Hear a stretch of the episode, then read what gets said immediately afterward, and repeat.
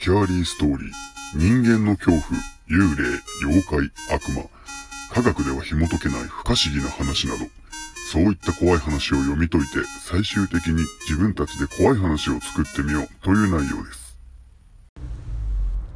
前回は心霊スポット幽霊が出ると言われているトンネルの入り口で収録させていただいたんですが無事にトンネルを抜けて帰ることができ結果残念なんですが心霊現象は何も起こりませんでした。で今回は僕のホラー好きな友人の持ち込みの話なんですが海外のホラー話中古のカメラ。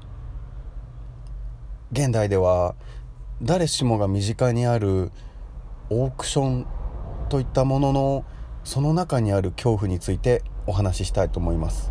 それではお聞きください。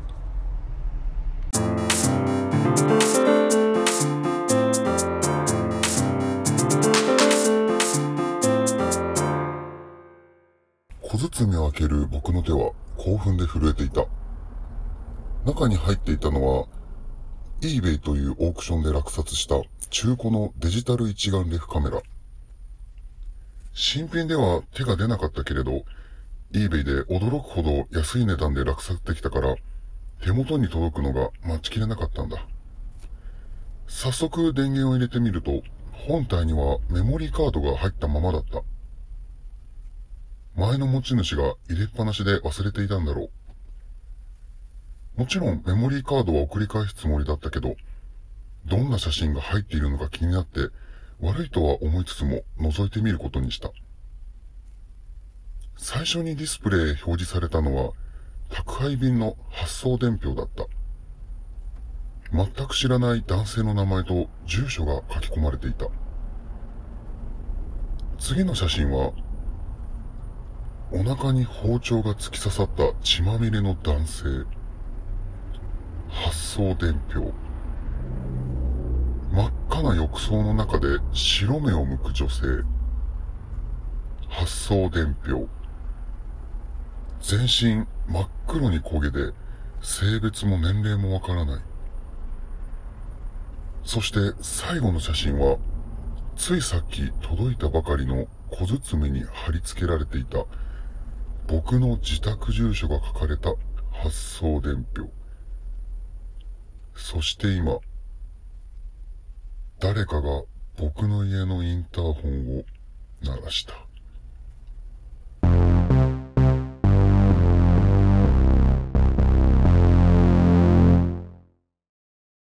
はい今回のお話は中古のカメラで今回はちょっと特別にホラー仲間のフジモンを呼んで2人で話をしたいと思います。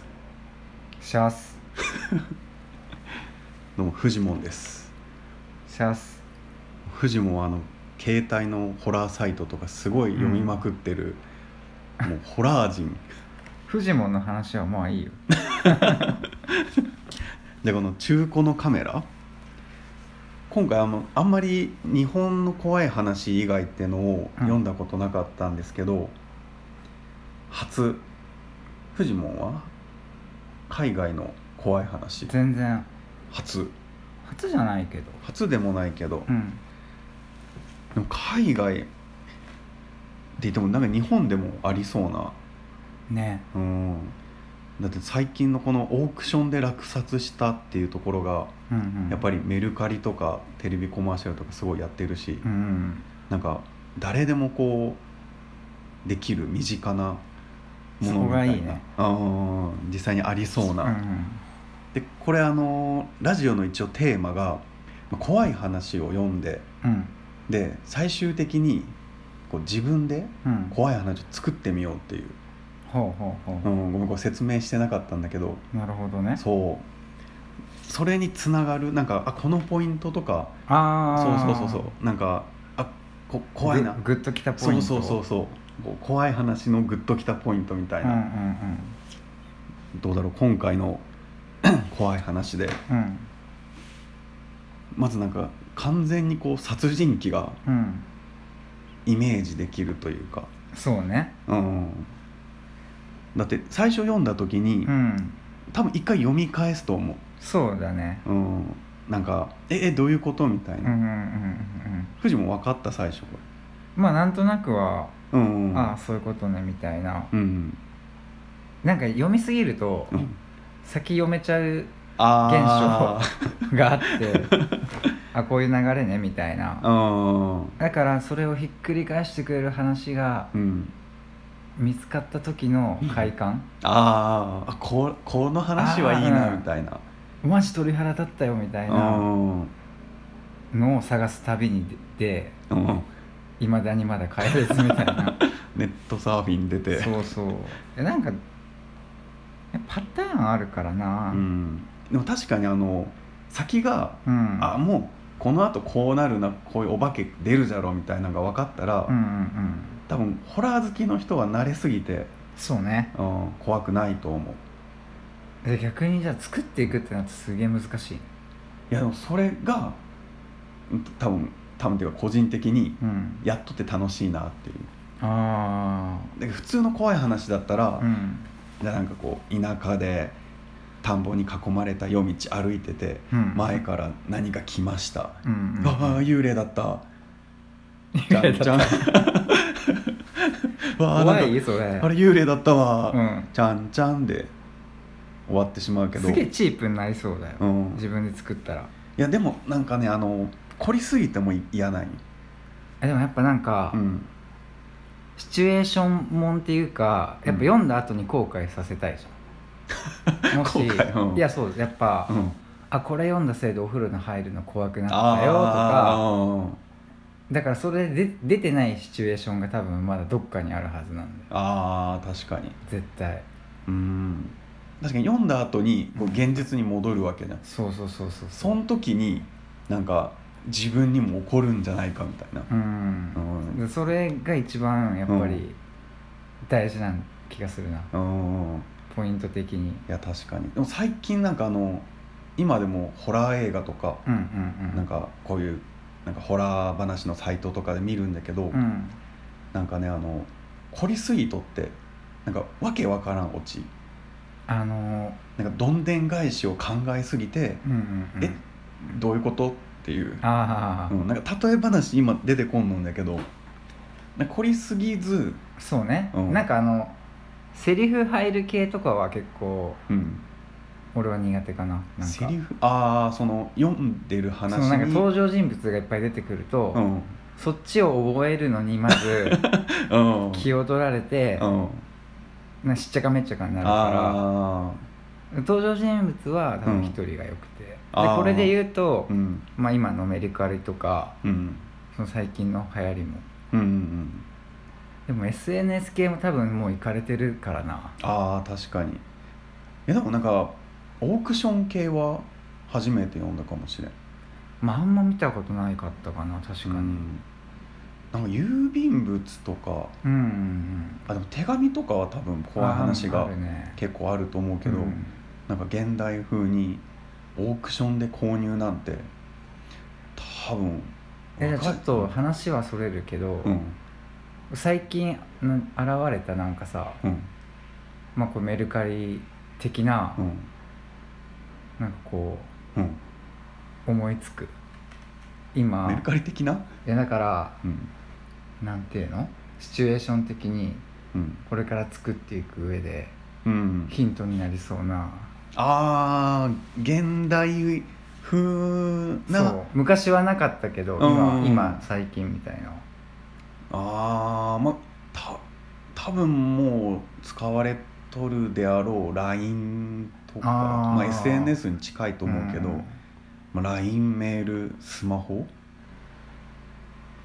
とかそんな感じ。辺か。